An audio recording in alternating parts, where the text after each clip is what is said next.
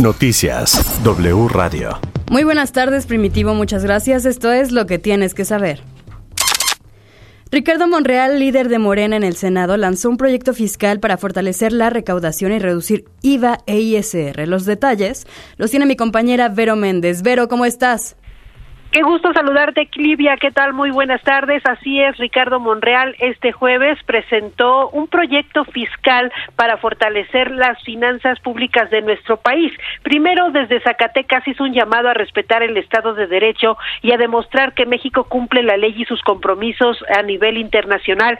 Esto con relación a las consultas que han abierto Estados Unidos y Canadá a nuestro país por la eh, en la materia energética. Enseguida Ricardo Monreal expuso su plan fiscal dado que aseguró que nuestro país es una de las naciones del mundo que tiene un arcaico y frágil sistema de recaudación. Propuso como puntos medulares la reducción del IVA y del ISR, el fortalecimiento de los sistemas de simplificación de los procesos del sistema de administración tributaria y respetar el Estado de Derecho para dar certidumbre a la inversión nacional y a la inversión extranjera. Ricardo Monreal estuvo en la Convención Regional Noreste del Instituto Mexicano de Contadores Públicos que se realiza en Zacatecas y ahí insistió en la necesidad de impulsar una nueva política fiscal, una reforma que traiga en sí una renovación con grandes eh, novedades y que pueda convertirse en un frente para resolver los grandes retrasos que tiene México en el área de la eh, recaudación fiscal. El reporte que tengo esta tarde. Muchas gracias, Vero. Buenas tardes.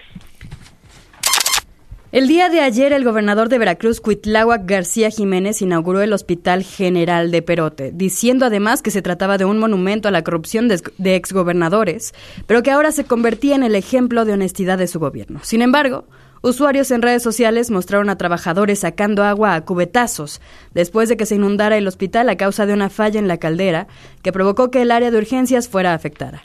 El, mandatorio comunicó que ya se llevan a cabo acciones para salvaguardar a las personas que allí se encuentran y mejorar las instalaciones.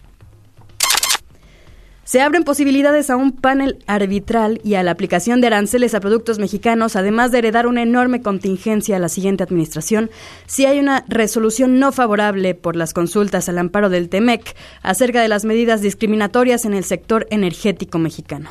El socio a cargo de la práctica transaccional de la firma Santa Marina Isteta dijo que una determinación desfavorable para México podría dar lugar a que el gobierno de los Estados Unidos suspendiera beneficios al amparo del tratado en el sector de energía o en otros sectores, debido a que el umbral del proceso podría concluir hasta finales de 2023 o el 2024, es probable que se potencialice un ambiente de desconfianza e incertidumbre jurídica en este y otros sectores. En Así las Cosas con Primitivo Olvera, la consejera Adriana Favela, presidenta de la Comisión de Quejas Electoral del INE, explicó por qué, se, por qué se tomó la decisión de la tutela preventiva y por qué sus últimas asambleas y mítines se podrían tomar como un acto de proselitismo. Escuchamos. En el caso de los eventos del Estado de México y Coahuila, lo que hacen es estar en un espacio público donde cualquier persona nos puede escuchar, estar este, también con estas este, con estas personas que tienen algún interés en alguna candidatura. Hablan por ejemplo de que Morena tiene que expandir este y, ganar en otras entidades federativas concretamente en el Estado de México y de Coahuila que ya tienen que sacar al, al partido que está en el poder o a la coalición que llegó al poder. Y también las propias personas que tienen interés en las candidaturas están ahí presentes ya sea en el podium o bien hacen uso de la voz este hablando de que, bueno, se tiene que apoyar a, Morena, ¿no? Y si bien no dicen que están solicitando el voto o no dicen de manera expresa que ellos quieren ser los candidatos, bueno, sí lo han expresado en algunas otras ocasiones, entonces, este, eso es lo que se puede tomar como un acto de proselitismo, este, o sea, aparentemente, y es ahí donde ya no se puede llevar a cabo ese tipo de, de eventos. Y la tutela preventiva que nosotros emitimos es precisamente para que Morena deje de organizar ese tipo de eventos y que los funcionarios públicos también no participen en los mismos.